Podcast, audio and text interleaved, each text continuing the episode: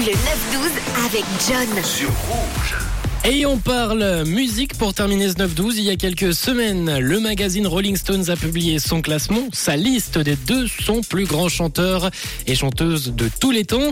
Et comme tout classement, eh ben, il a fait débat. On cause l'absence notable de Madonna et surtout de Céline Dion avec des fans de Céline qui sont partis manifester devant les bureaux du magazine Rolling Stones. Un groupe réduit mais bruyant d'adorateurs de Céline ont chanté et levé des pancartes. On pouvait y lire euh, Comment pouvez-vous Céline La puissance de Céline, justice pour Céline. Céline n'est plus toute seule et j'ai conduit toute la nuit pour être ici. Telles étaient les pancartes qu'on pouvait lire, mais la place d'un autre artiste a provoqué un tollé sur euh, ce sondage.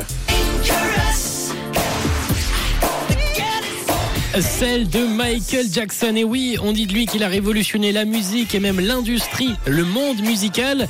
Il n'est pas classé à la bonne place selon beaucoup d'internautes qui ont réagi à ce classement. Michael qui se classe à la 86e place. On peut dire qu'au moins, comparé à Céline Dion, il est dans stop. Il est dans stop 200. Du côté des premières places, on a quand même du beau monde, du très beau monde avec à la troisième place Sam Cooke.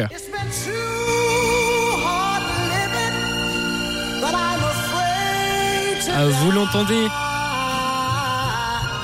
On est dans un registre euh, un peu plus ancien pour les premières places avec Sam Cooke, Whitney Houston.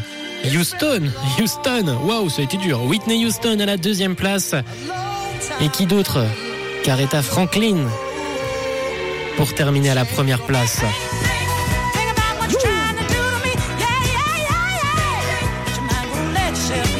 Elle nous faisait bouger et fait encore bouger. Elle est un toporel, Arnetta Franklin avec euh, Think. C'est la première de ce top 200 selon Rolling Stones. Et vous quels sont vos artistes favoris? Quel est votre trio de tête? À vous 079 548 3000. Une couleur, une radio.